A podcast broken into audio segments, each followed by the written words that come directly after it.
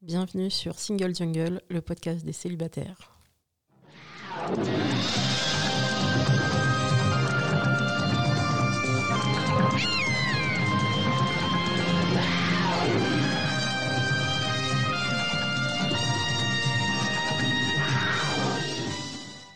Single Jungle, c'est un podcast dédié aux célibataires. Nous sommes 41,3% en France et en fait sans doute bien plus vu que l'INSEE ne compte pas dans les célibataires les 22% de femmes divorcées par exemple, ni les 20% de femmes et d'hommes qui seraient veufs ou veuves.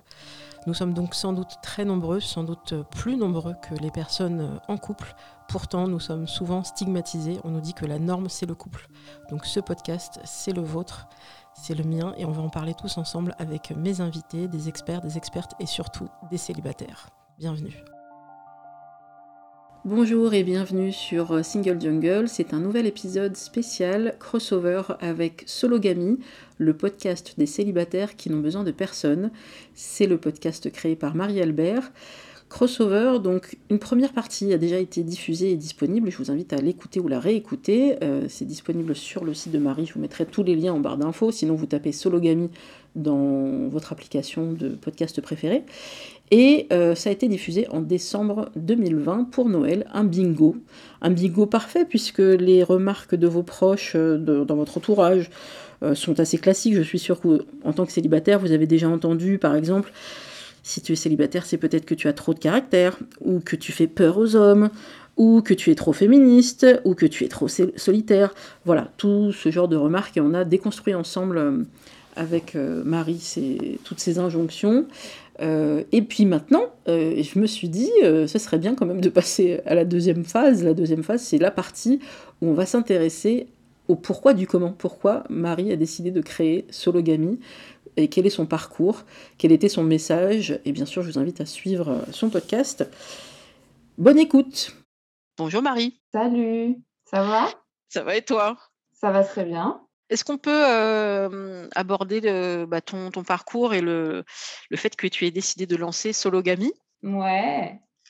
J'ai fait un premier épisode euh, où je m'interviewe moi-même. Et c'était sur le voyage, comment on, voyage quand on est seul. C'était pas du tout dans l'actualité, mais bref. Et mon deuxième épisode, euh, c'est sur euh, le Covid, donc dans l'actualité, comment euh, le, la crise a, a, changé en fait notre célibat. Et j'ai invité une, journaliste qui est célibataire qui s'appelait Marie aussi pour en parler. Voilà. D'accord. Et est-ce que tu peux juste nous préciser un peu le parcours avant? Parce que tu avais fait d'autres podcasts avant, tu avais fait d'autres créations sonores, donc tu n'es pas une nouvelle venue, entre guillemets, dans le milieu du podcast, à ma connaissance. Ouais, en fait, j'ai un podcast qui s'appelle Marie sans filtre où euh, je raconte des expériences personnelles pour montrer euh, qu'elles sont politiques. Euh, donc, c'est des agressions sexuelles, des, aventures que j'ai faites, des, convictions que j'explique pour montrer que bah, le personnel est politique, tout simplement, et que et qu'on n'a pas à se sentir seul, à avoir honte et que c'est aux autres de répondre euh, des violences qu'ils nous font subir. Donc moi, j'estime que j'ai besoin de, de, libérer ma parole euh, avant de demander aux autres de faire pareil.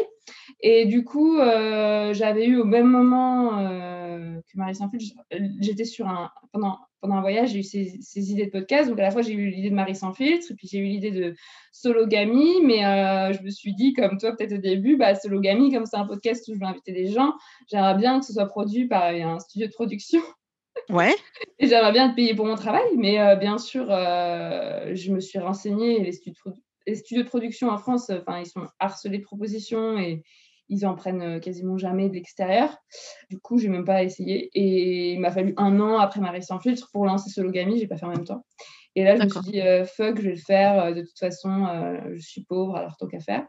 Et du coup, l'idée de Sologamy, c'était un thème par épisode et la personne qui a invité choisit le thème.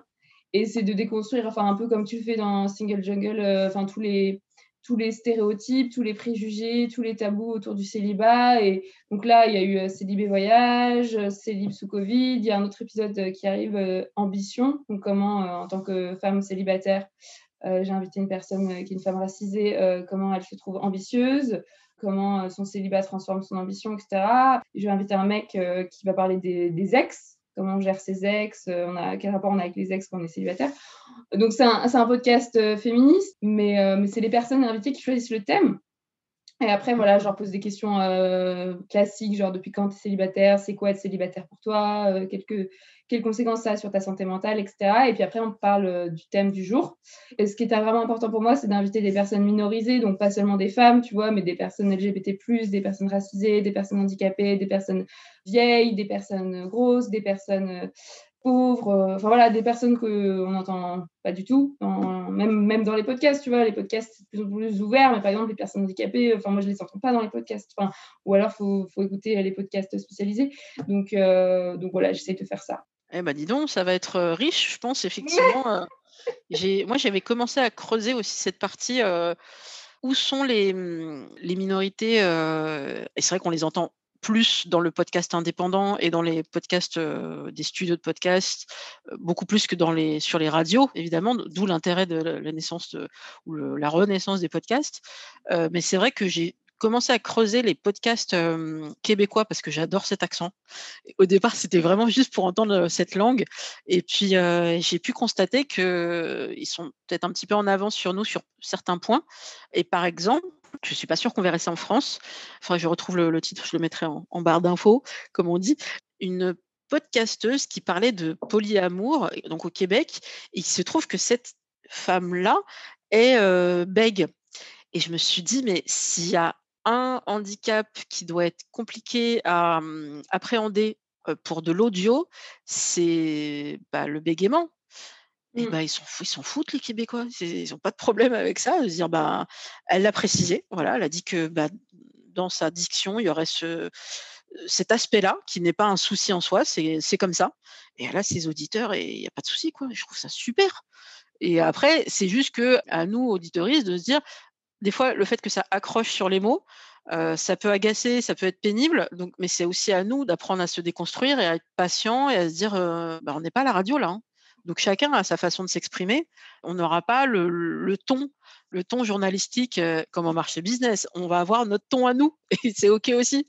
Et donc c'est super que tu puisses aller vers bah, un peu tout type de, personnes mais pas seulement dans le cadre d'un épisode, tu sais, c'est-à-dire que je pense que tu vas aller beaucoup plus loin, mais moi, les seules fois où j'entends parler de handicap, c'est quand il y a un épisode spécial handicap pour la journée du handicap ou pour des choses comme ça, alors qu'en fait, on pourrait les interviewer toute l'année sur bah, comment ils vivent leur relation, comment ça se passe effectivement au quotidien, bah, même sur les applis.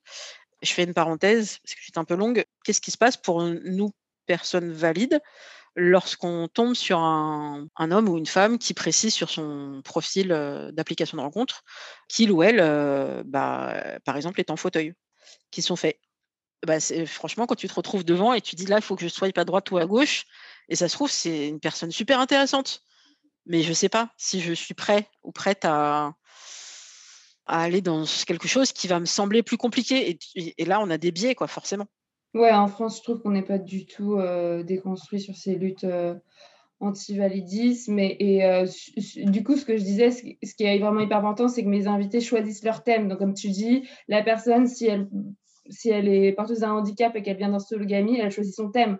Donc, jamais, enfin, peut-être qu'elle va choisir célib et handicap, mais ça m'étonnerait, tu vois, genre chacun a ses problématiques et moi je suis incapable de dire quand j'invite quelqu'un quel thème il va choisir à l'avance. À chaque fois ça me surprend, tu vois pour l'instant, tu lances Sologamy en te disant voilà, j'ai en tête plusieurs invités, ça, avance et, on verra ce que ça va donner. Mais si jamais un studio venait vers toi ou si tu, étais amené à les croiser, est-ce que tu pourrais envisager soit une collaboration, soit, je sais pas, un truc spécifique Ou est-ce que ça y est, tu es parti pour être indépendante et ça fait partie de ta politique et ça te va? euh, je sais pas, enfin, je pense pas que ça va se passer. Et puis le problème, quand il y a un studio qui récupère un podcast, je sais pas si ça se fait, mais je pense que c'est assez rare, c'est que du coup, ils veulent le faire peut-être à leur sauce ou pas forcément. Enfin, je pense que ça dépend vraiment des conditions. Mais franchement, j'y crois pas trop. Et puis, enfin, vraiment, les conditions de travail dans les studios, même en tant qu'indépendant, combien ils payent, combien ils payent, c'est ridicule. Donc, ça va peut-être demander dix fois plus de taf parce qu'elles sont plus exigeants, exigeantes alors qu'en fait, euh, bah, ça va me rapporter une audience forcément, mais au niveau des thunes, ce ne sera pas conséquent. Enfin, je ne sais pas comment tu vois, toi, euh, les choses pour ton podcast? Alors moi, dans mon cas, euh, j'avais commencé par ça, en fait. enfin le tout début du podcast, ça a été de proposer le pitch lors d'un atelier qui s'appelle Afrolab, où on avait plusieurs ateliers, donc ateliers d'écriture, donc écrire un livre ou écrire pour pouvoir faire une vidéo sur YouTube ou lancer son podcast. Et c'était Jennifer Padjemi, donc qui avait fait le, podcast Miroir Miroir pour Binge et qui est une journaliste qui écrit un peu partout, qui expliquait bah, comment se lancer et elle nous disait voilà, vous êtes une vingtaine de, de femmes là en l'occurrence, de femmes racisées, très important vous avez toute une idée. Est-ce que vous êtes en capacité de le pitcher devant voilà l'assemblée là que nous sommes? Exercice, essayez d'écrire le pitch de votre podcast. C'est quoi C'est pour qui Etc. Et est-ce que vous êtes capable d'écrire bah, le contenu, en bref, de six épisodes? Si vous arrivez à remplir six épisodes, c'est que déjà il y a de la matière et puis vous verrez quelle est la réaction de l'audience. Et effectivement, moi, j'ai testé comme ça et j'ai vu que les filles étaient intéressées par ce sujet-là. Et, après, en en discutant avec Jennifer, elle me dit bah, tente, ta chance auprès de Binge et auprès des autres studios. si je peux t'appuyer, je le ferai, bien sûr. Mais déjà, sororité, donc ça, c'est bien. Mais c'est vrai que je m'attendais pas forcément, parce que je suis extrêmement naïve encore, je m'attendais pas à ce qu'il y ait cette espèce d'unanimité dans le refus. C'est-à-dire qu'ils ont effectivement, comme tu disais, beaucoup de demandes, mais ça va au-delà de ça. Ils ont un modèle économique qu'ils n'ont pas trouvé. Ils n'ont pas aujourd'hui d'aide publique ou enfin, très très peu. Euh, c'est surtout les auteurs, les autrices qui peuvent en avoir avec la SCAM. Enfin, il y a tout un business là-dessus. Toujours est-il que le modèle économique aujourd'hui des studios de podcast, c'est on n'est pas rentable, donc il faut qu'on aille faire du brain content auprès d'entreprises en marque blanche, et ce qui fait qu'on va faire un podcast pour Total, mais on ne saura pas que c'est Binge ou je sais pas qui derrière. Euh, et c'est comme ça qu'ils gagnent leur vie. si les marques ne les payent pas, ils n'ont pas d'argent, ils ne peuvent pas produire pour leur propre podcast. Et là, on se dit, ah ouais, mais du coup, vous allez produire que vos trucs à vous. Et éventuellement, quand vous, avez lancé, vous allez lancer de nouveaux podcasts, ce seront des nouveaux podcasts créés par votre équipe qui est déjà là en interne ou par votre réseau d'indépendants que vous connaissez déjà, avec lesquels vous travaillez déjà. Et c'est à peu près tout, quoi. Et oui, en fait, ils m'ont tous expliqué, oui, c'est exactement ce qui se passe. D'accord, mais alors, pardon, mais quelle, quelle, différence avec l'entre-soi des, des rédactions telles qu'on les connaît, ben, il n'y en a pas, c'est tout pareil. Et à la base, on est des journalistes, nous aussi. C'est vrai que la, 99% des directeurs et directrices de studios de podcast français sont des gens qui sont à la base des journalistes, qui sont partis de leur rédaction pour monter leur, leur boîte et qui ont donc reproduit le modèle qu'ils connaissaient déjà. Alors, il y a des petites différences. Par exemple, chez Louis Média, on va voir qu'il y a une, il y a peut-être 90% de femmes, ce qui n'était pas le cas dans les rédactions qu'elles ont connues, et c'est très bien. Pour autant, ben, est-ce qu'il va y avoir une mixité, une diversité ethnique Je ne suis pas sûre qu'on va retrouver ça. Et c'était Arthur de Magellan, Arthur Perticos, si je ne me trompe pas de nom, qui disait qu'il y avait, qu'il il y a un vrai problème de diversité ethnique, sociologique, de catégories socioprofessionnelles dans le monde du podcast la radio, on n'en parle même pas, mais du monde du podcast en France, si on prend vraiment les studios, on ne parle pas des indépendants qui sont vraiment, là, il y, a de tout, il y a un problème. Et c'est vrai, structurellement, on les regarde, c'est des studios qui font entre 5, 10, 15, 20 personnes, ils ont tous le même, le même profil. C'est blanc, CSP. Et donc, on a un problème donc c'est vrai que moi, une fois que j'ai tenté ma chance, que j'ai envoyé ma candidature un peu partout, j'ai expliqué que voilà, il y avait plus de 40% de célibataires et que dans les faits, si, on, prend tous les chiffres, on a plus de 60% de célibataires en France, qu'il y a donc une audience de fait pour ces sujets-là, qu'aujourd'hui, elle n'est pas traitée ou très peu par les radios et par les podcasts parce qu'on ne s'adresse pas beaucoup à, ces cibles-là ou c'est sur des sujets connexes. Ils disent ouais, c'est super intéressant, mais on ne le fera pas parce qu'on a déjà nos propres productions. Et donc, Sauf si, bien sûr, là, ça peut les intéresser. Si toi, tu as un succès, ce que je te souhaite avec Sologami, bien sûr, là, ils vont repérer qu'il y a une audience et se dire Ah, on est peut-être passé à côté de quelque chose et donc peut-être qu'on pourrait lui proposer un truc. Ça, c'est déjà arrivé euh, par le passé. Donc après, euh, on accepte, on n'accepte pas. Ouais. J'ai pas trop d'espoir, mais c'est pas grave. Bah, après, lancer ce podcast-là, est-ce que tu aurais d'autres projets? Parce qu'on voit que Victoire Toyon, par exemple, elle, en a fait un livre et même il y a, même un coffret qui est sorti où elle a rajouté d'autres choses. Parce qu'avec toutes les recherches que tu peux faire et ce que tu avais déjà commencé à faire avec Marie Saint-Filtre, est-ce que tu envisages comment on peut appeler ça? Une sorte de produit dérivé du podcast qui serait aussi bah, la suite de tes recherches et qui serait condensé dans un livre, s'il y a des gens qui sont plus branchés livre que podcast. Non, parce que moi, en fait, je travaille déjà sur d'autres sujets. En fait, je fais là, je suis en train de publier un roman, mais c'est pas du tout sur le même sujet. Enfin, tout est lié. je fais des piges aussi pour la presse magazine sur d'autres sujets. En fait, peut-être que tu vois, ça viendra, mais là, je suis qu'à deux épisodes de Sologamy. Et du coup, moi, j'aime bien travailler sur tous les supports. Et du coup, oui, le podcast, c'est une façon comme une autre de, de, travailler. Et moi, je me dis, en fait, il y a aussi ma cagnotte Tipeee. Enfin, en fait, il y a aussi ma communauté qui me finance. Enfin, tu vois, je vois un peu les choses comme ça. Je me dis, si un jour j'ai une vraie audience sur Instagram, sur, le podcast, n'importe où, bah, à un moment donné, il y a des fonds qui vont se débloquer plus facilement, il y a de l'argent qui va rentrer dans les caisses, tu vois. Ouais, c'est quand même intéressant d'être indépendant à ce point. Euh. Tu peux expliquer comment tu as, lancé ton, ta cagnotte Tipeee? Bah, en fait, je suis euh, d'autres euh, journalistes, podcasteuses, écrivaines, enfin féministes qui font du travail en indépendant. Et en fait, bah, Tipeee, c'est une plateforme en ligne. On crée une cagnotte et on la diffuse et les gens peuvent tiper, donc donner un, un pourboire, on va dire. Et euh, ce qui est bien, c'est qu'ils peuvent, euh, ils et elles peuvent s'abonner par mois. Donc, euh, si j'ai un euro par mois, mais qu'il y a 1000 personnes qui me donnent un euro par mois, bah, ça fait 1000 euros, quoi, tu vois. Donc, c'est un peu dur à hum, engager au début parce que les gens, ils vont donner un peu, puis après, ils vont retirer, puis après, ils vont redonner. Mais je pense sur le long terme, ça peut vraiment marcher. Parfois, j'ai 100 euros, 200 euros par mois, tu vois. D'accord. Bah, c'est un modèle en soi, hein, effectivement. On a vu que plusieurs podcasteurs se lancer comme ça, soit sur Tipeee, soit sur Patreon. C'est Arnaud, donc Julien Cerno-Bory, qui a lancé Cerno l'enquête, qui expliquait que bah, s'il n'avait pas son Patreon, il aurait mmh, peut-être quelques difficultés à à voir l'avenir en, fait, parce que se dire qu'il est à 100% dédié à son podcast et qu'il y a quasiment rien qui rentre, sauf quand il arrive à avoir des, mmh, des contrats publicitaires, des partenariats, de la sponsorisation, mais c'est pas tant que ça. Ce qu'il expliquait, c'est que c'était arrivé deux ou trois fois et sur un an, vu les, les recherches qu'il peut faire et, et ne serait-ce que de devoir, pour l'enquête, aller aux Antilles sur les traces du tueur, etc. Je dis, mais ça commence à être un budget. Ben, en plus, les voyages, tu sais ce que c'est. Tu dis, mais si mon podcast, il, m'emmène à l'autre bout du monde, bon, là, hors Covid, mais est-ce qu'il faut que je puisse anticiper tout ça, anticiper les coûts? C'est une passion, mais il faut que ça reste aussi quelque chose qui est entre guillemets rentable, parce que sinon, ben voilà, il faut, faut aussi que tu puisses bah, tu fais déjà plein d'autres choses. Mais là, aujourd'hui, enfin, je ne pense pas que tu pourrais faire juste le podcast parce que il faut que tu aies d'autres activités pour pouvoir enfin, vivre et, payer ton loyer, etc. Moi, aujourd'hui, je, touche les allocations chômage de mon précédent job et dans un mois, elles s'arrêtent, donc je vais être au RSA.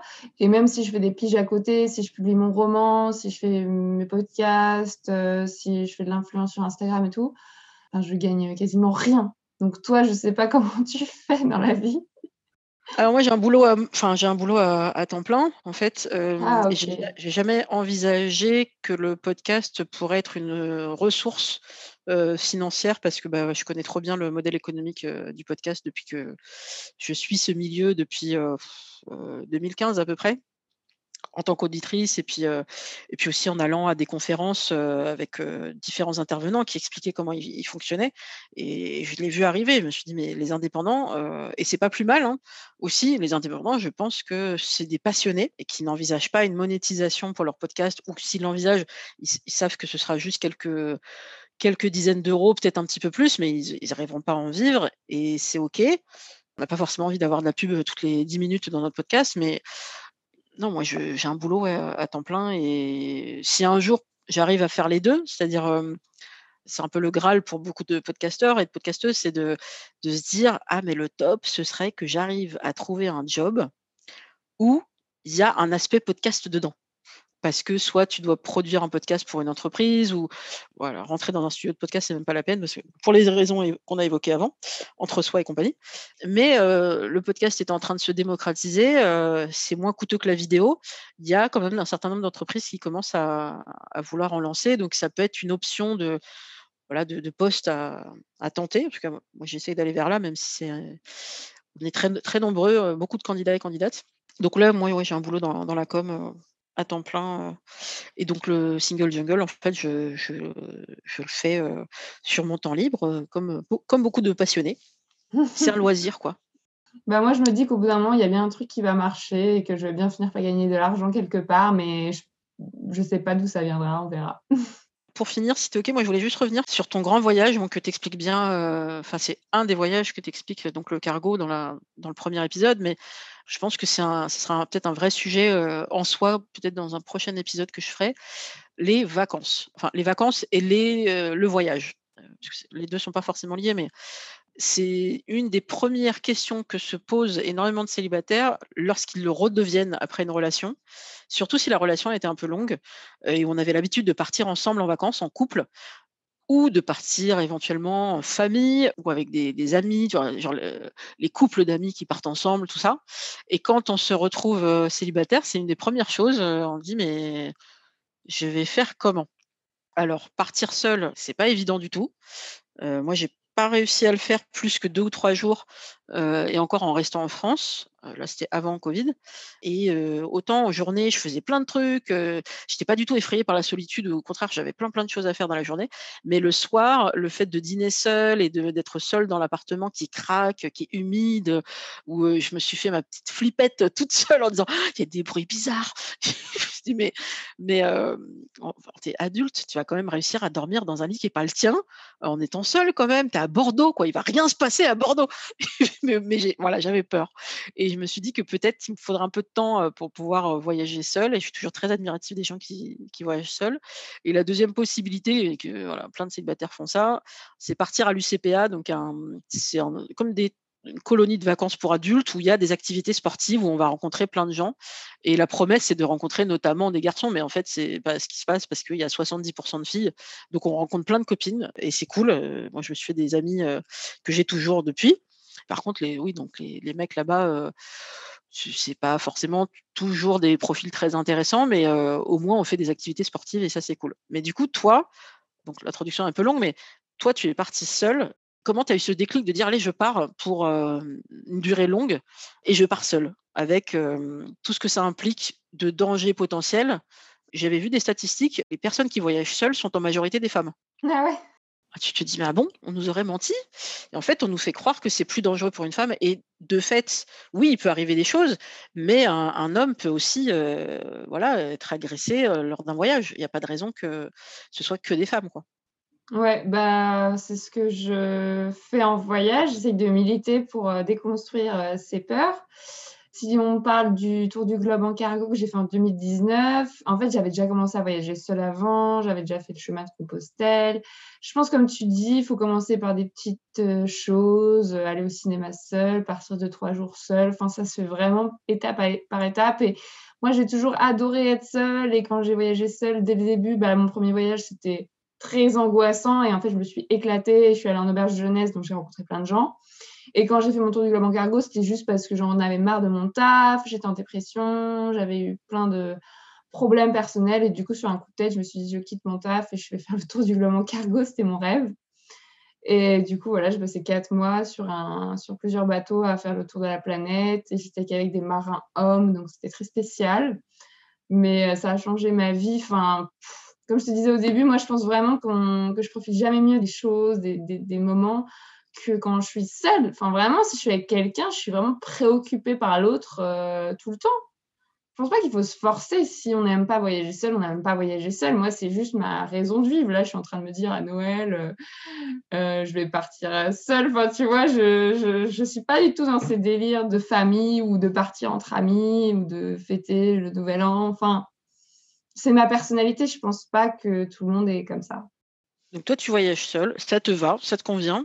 Donc tu as commencé à donner quelques conseils, mais si, euh, si tu devais euh, retenir un seul conseil à donner à, une personne, femme ou homme, qui a envie de, se lancer dans un voyage seul, euh, qu'est-ce qu'il faut savoir? Bah, En ce moment, je fais un tour de France à pied que j'ai commencé en juillet. Bon, là, je me suis mmh. arrêtée pour l'hiver, mais le but, c'est vraiment de dormir dans la forêt et d'être seule, de marcher seule et de montrer qu'en tant que femme, voilà, je suis pas plus en danger au, fond de la forêt que mon domicile, par exemple, si je vis avec un, mec violent, etc. En fait, moi, j'ai pas de conseils parce que c'est pas à nous de nous adapter, quoi. Si, un mec nous agresse, c'est lui le problème. moi, je pense vraiment que je suis beaucoup moins agressée dans la forêt qu'en ville, en fait, parce qu'il y a moins de monde, c'est juste proportionnel. Et là, je viens d'écrire un article pour un magazine sur le chemin de Compostelle où j'ai été énormément harcelée sexuellement parce que sur le chemin de Compostelle, bah, en fait, il y a plein de gens. Donc, c'est juste une question de, densité, en fait. Hein. Il y a des agresseurs partout et il y en a plus là où il y a du monde. Après, moi, quand je suis seule, j'écoute énormément de podcasts. Ouais. Je sais pas si tu veux des conseils pratiques, mais j'ai toujours du mal avec ça parce que chacun a sa manière de voyager et chacune. Et les gens ont surtout peur en fait de s'ennuyer et de se sentir seul. Et en fait, quand on est en voyage, enfin, bien sûr, on s'ennuie, on se sent seul, mais pas plus que quand on est avec des gens, parce qu'en fait, quand, quand, je voyage seule, je rencontre plein de gens. Le fait que je sois une femme seule, bah, il y a plein, plein de gens qui vont me parler. Et moi, je peux aller vers des gens, et même des fois, ça me saoule, tu vois, comme sur le chemin de Compostelle, où j'avais juste envie d'être seule. Donc, moi, je, trouve que quand on est en voyage seul, on est tout le temps entouré de gens, mais même au milieu de nulle part, on va rencontrer, réussir à rencontrer des gens ou des animaux ou j'en sais rien, la nature. Ah. Bah, après, peut-être qu'il faut avoir l'œil ouvert aussi. après, tout dépend des, voyages qu'on va faire, mais j'ai dit, moi, j'ai fait que trois jours à Bordeaux toute seule, hein, mais j'ai pas vu spécialement de gens venir à moi pour me parler. Mais après, c'est la France, hein, c'est encore peut-être différent. Et puis, c'était dans une grande ville. Peut-être que si j'étais allée me balader vraiment beaucoup plus loin, peut-être que j'aurais fait quelques rencontres. Mais c'est un témoignage qu'on a souvent de des gens qui, qui partent, qui rencontrent des gens. Bon, ok. Toi, tu n'as pas expérimenté ça? Ah, de, du tout. Bah, ça dépend aussi peut-être de, de l'apparence, des préjugés des gens, tu vois. C'est l'endroit, je dis. Enfin, le centre-ville de Bordeaux, euh, j'ai rien contre les Bordelais, hein, euh, du tout, mais hum, je suis pas sûre que ce soit les gens les plus euh, qui vont aller vers les autres. De la même manière qu'à Paris, on sait que le, on a un problème avec l'accueil des, des gens. Enfin, les Parisiens sont pas sympas avec les touristes. Et il faut qu'on travaille là-dessus, sur notre sens de l'accueil, quoi. Mais je pars jamais en vacances dans une grande ville française et. Ouais, voilà. Aller plus loin, aller dans des endroits un peu plus, euh, un peu plus reculés. Peut-être. Bon, je crois qu'on a fait un peu le tour du sujet. Si vous avez des idées, vous aussi, auditeuristes, n'hésitez pas. Merci beaucoup, Marie, pour ta participation à ce crossover exceptionnel Sologamy Single Jungle. Merci. Quand on aime, on ne compte pas en plus euh, de l'entretien avec Marie, je voulais aussi vous faire écouter un petit bout d'un épisode qu'elle a créé avec euh, Pauline du podcast Comique sans MST, qui parle de sexualité sans tabou. Et là, toutes les deux ont décidé de parler de ce que c'est que se préparer avant un rendez-vous lorsqu'on est une femme hétéro et qu'on va à un rendez-vous avec un homme. Euh, et qu'est-ce qu'il doit faire, le garçon, lui, avant d'arriver à ce rendez-vous? Visiblement, c'est pas la même préparation, et vous allez voir, c'est assez édifiant. Tu vois, le truc d'effort dans la sexualité, c'est euh, ce truc-là des mecs qui puent de la tub. J'ai eu cette conversation avec un mec avec qui j'ai couché il y a trois jours, deux jours, trois jours, je sais plus. Où le mec m'a dit, euh, en arrivant, j'ai fait un effort, je te jure. Il m'a dit, j'ai fait un effort, j'ai pris une douche avant de venir j'ai enlevé mes lunettes de cette manière-là. J'ai dit alors, moi, aujourd'hui, euh, j'ai passé du temps à m'épiler. Et ce à quoi il m'a dit non, mais moi je m'en fous les pièces. Non, non, tu parles, tu parles, mais on, on sait, on sait qu'au final, bon voilà. Euh, j'ai passé du temps à m'épiler. J'ai choisi une belle lingerie dont chaque ensemble coûte potentiellement à peu près 60 balles, chaque pièce. Euh, j'ai potentiellement lavé mes draps. Euh, j'ai pas euh, cendré dans tout mon appart, donc possiblement j'ai fait un peu de ménage, tu vois. Ce jour-là, j'avais fait à manger. Donc je lui fait à manger, enfin je nous avais fait à manger. Le mec avait ramené deux pauvres bières, on va se calmer deux minutes. Et euh, j'avais pris une douche, je m'étais maquillée, je m'étais lavé les cheveux. Et encore, je pense qu'en termes d'effort, je suis pas allée à mon maximum. J'aurais pu, je suis allée bien loin, bien plus loin dans d'autres situations. Là, voilà. Et donc, en fait, si on calcule le temps, l'énergie et le coût euh, financier de ce que ça représente, en fait, mais j'ai perdu deux heures dans ma journée. J'ai perdu deux... Enfin, vraiment, j'ai perdu deux heures dans ma journée, alors que j'aurais bien plus à faire pour gagner ma vie et faire des projets perso et des trucs qui m'intéressent et voilà. C'est pas perdu parce que il y a aussi une rétribution de euh, se sentir belle euh, potentiellement, tu vois, de se sentir validée dans le regard de l'autre, etc. Mais il n'empêche que euh, l'effort des mecs, ça va être éventuellement mettre un calbar propre et prendre une douche. Et se laver les mains. C'est euh, en termes de ratio temps-énergie, on est quand même euh, pas ouf, quoi. Éventuellement, ranger leur appart s'ils sont, sont un, peu, un peu chouettes, mais ça arrive pas tout le temps. Voilà, donc je me dis, mais rien que ça, en, en termes d'effort en fait, qu'on met dans la sexualité. Puis la contraception aussi. Rien que la contraception, en fait. Rien que la contraception, c'est un, un, rapport temps, douleur, énergie qui est énorme. Enfin, acheter des préservatifs, quand là je suis redevenue euh, célibataire, je me rappelais plus. Ça coûte si cher, ça coûte tellement cher. Si tu veux un truc un peu de qualité et pas trop dégueulasse, qui. Enfin voilà.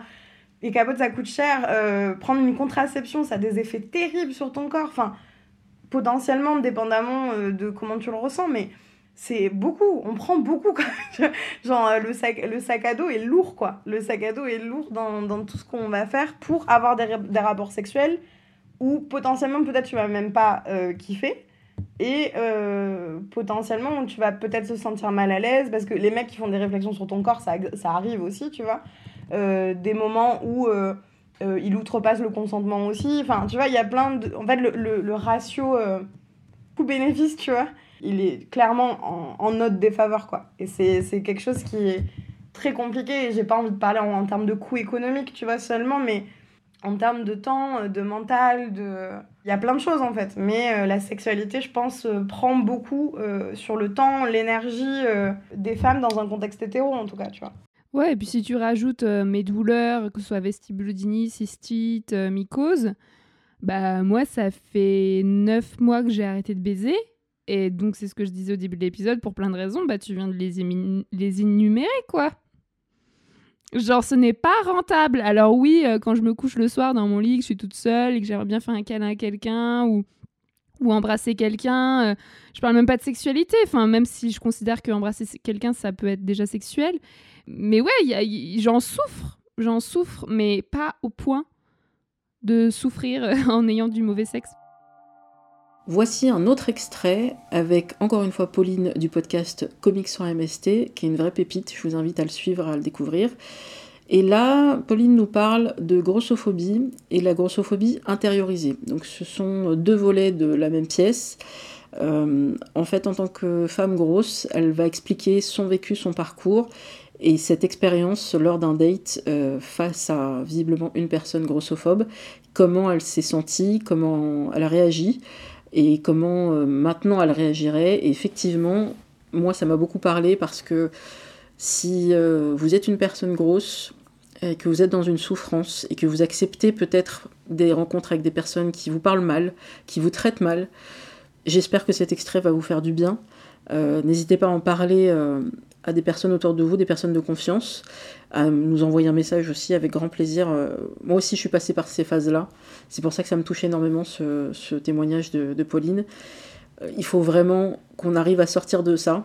Euh, je vous invite aussi à lire le livre Gros n'est pas un gros mot de Gras Politique.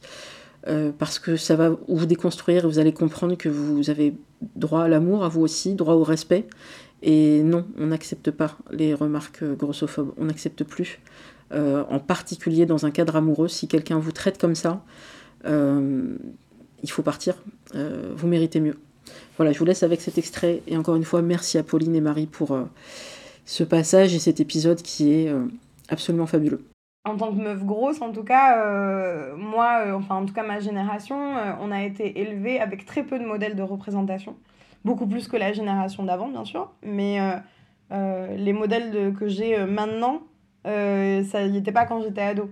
Tu vois, des séries comme Shrill, comme euh, euh, Euphoria, enfin des modèles un petit peu comme ça, des chanteuses comme Lizzo, tu vois, comme Isolde, etc., comme Vendredi sur mer, November Ultra, etc., d'avoir des modèles de meufs grosses qui avaient une sexualité, dont la, la grosseur n'était pas le sujet central de leur vie.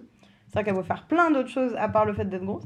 Il n'y en a pas eu beaucoup. Et du coup, tu te construis en fait dans cette idée et c'est euh, typiquement l'idée de Monica dans Friends, tu vois. C'est quand elle est grosse, elle est dégueulasse et elle n'est pas en contrôle d'elle-même, etc. Elle n'a pas de sexualité, elle n'a pas de vie affective, tout le monde la rejette. Et il n'y a que quand elle est mince où elle arrive à avoir une sexualité.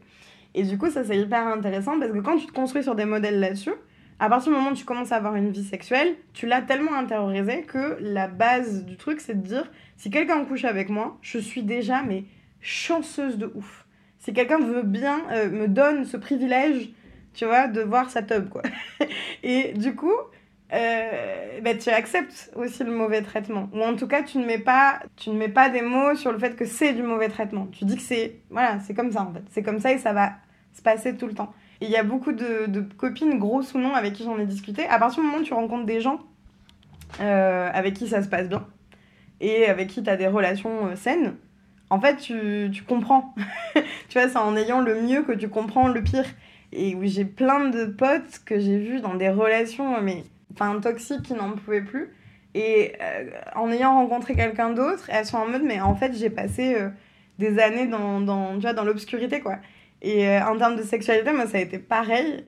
Ça a dû aller malheureusement jusqu'à un traumatisme pour que je remette en, question tout ça et que je déconstruise un peu tous les trucs un à un avec de la psychothérapie, avec beaucoup de contenu militant, avec énormément de choses mais pour pouvoir euh, se réapproprier la sexualité de manière bienveillante et positive, etc. Et en tant que meuf grosse. Et la grossophobie sur les applis de rencontre, par exemple, tu vois, et dans la sexualité, c'est un truc, mais c'est flippant à quel point c'est présent. Et, euh, et c'est soit, de la, soit de la fétichisation, et ce qui est pour moi tout aussi problématique. Moi, j'ai souvenir d'un mec, on rentre, on va vers, on a bu un verre, ça se passerait bien, un mec m'invite chez lui, on va vers chez lui et où le mec, euh, bras dessus, bras dessous, me dit, mais dans une détente la plus complète, me dit Ah, c'est rigolo parce que euh, j'ai jamais couché avec une grosse. Et, et ton monde, il s'effondre en fait. Ton monde autour de. Enfin, tu vois, genre les yeux dans les yeux au plus grand des, des, des quoi. c'est vraiment genre. Tout s'effondre et. et y a, je pense qu'il y a quelques années, j'aurais accepté et j'aurais dit oui. ah, vas-y, on y va, on va niquer. Et puis voilà. Euh, à ce moment-là, j'ai décidé de partir. Mais euh, enfin, il y a quelques années, je l'aurais pas fait parce que j'aurais dit ouais, mais bon, quand même, y a ce mec-là, il accepte de coucher avec moi, ok, euh, voilà, tu vois. Donc il y a tout ce truc-là d'intériorisation aussi, d'injonction et de plein de trucs. Et euh, dans la sexualité, ça se ressent parce que c'est le moment où t'es quand même très vulnérable, quoi. T'es quand même à poil avec quelqu'un potentiellement que tu connais pas de ouf. T'es dans un espace de vulnérabilité, en fait. Vous allez pouvoir retrouver Sologamy et Single Jungle sur euh, toutes les plateformes de diffusion de podcasts, euh, ainsi que sur les réseaux sociaux. On vous mettra toutes les références. On se retrouve très bientôt pour un nouvel épisode. Merci pour votre écoute et à bientôt.